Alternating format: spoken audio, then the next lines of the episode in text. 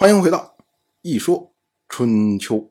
鲁国第十七任国君鲁申进入在位执政第二十八年。本年春天，晋国的国君晋重耳讨伐曹国。我们之前讲过，去年的时候呢，因为楚国要攻打宋国，所以呢，晋重耳要去救援宋国。当时呢。定下了策略，就是围魏救赵，就是我们攻打曹国和魏国，然后吸引楚国前来，以便解除宋国的危难。所以呢，本年转过来年，晋重耳就开始讨伐曹国。不过呢，从晋国到曹国要经过魏国，所以呢，晋国就向魏国借道，意思就是说，我要去打曹国，你应该允许我的军队通过你的国境。结果这下魏国内部吵翻了天了，到底要不要借道给晋国呢？一派就出来说说：“哎呀，你看这个，我们魏国刚刚和楚国联姻，而且呢，这几年跟我们关系最好的国家是谁呀？是鲁国。可是去年的时候，楚国也好，鲁国也好，他们都在宋国的城外进行了盟誓。也就是说，魏国、楚国、鲁国。”我们现在是一体的，曹国是楚国的小弟，然后呢，我们如果允许晋国通过去攻打曹国，这首先这不是削了楚国的脸面吗？而且现在中原声势最大的国家是谁呀？就是楚国呀！你晋国再强，你毕竟是老哥一个，楚国带了一群的小弟，什么陈国、蔡国。郑国、许国还有鲁国这么多国家，你晋国一旦攻打曹国，必然会和楚国的联军发生接触。如果晋国战败，回头楚国一追究，说：“哦，原来晋国攻打曹国就是你魏国借的道。”那会儿的时候，包围宋国的这些楚国联军呢，马上矛头就转向魏国了。那魏国哪能受得了啊？所以我们坚决不能借道给晋国。可是呢，另外一派就是完全不一样的意见。他们认为啊，说你晋国和魏国，我们是同姓的国家，都是周王室的分支。而楚国是什么？楚国是蛮夷啊。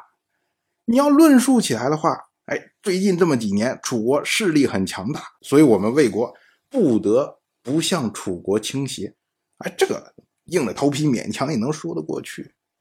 可是如今，我们的同姓国家晋国要来挑战楚国，我们中间横插一杠子，这算什么意思啊？道义上说不通啊！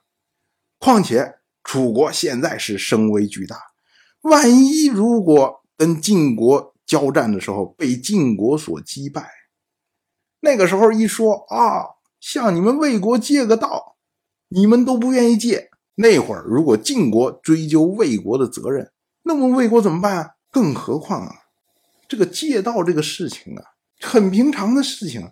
就算我们不借道，晋国照样可以饶过魏国去攻打朝国呀。我们何必在中间做坏人呢？平白无故的得罪晋国，结果这两派人滴啦嘎啦、滴啦嘎啦在争。最后呢，还是魏国的国君魏正乾坤独断呢。他认为说我们。要投靠楚国，索性我们就一门心思的投靠，不要像郑国那样老是左右摇摆，左右不是人。我们就是不要借道给晋国。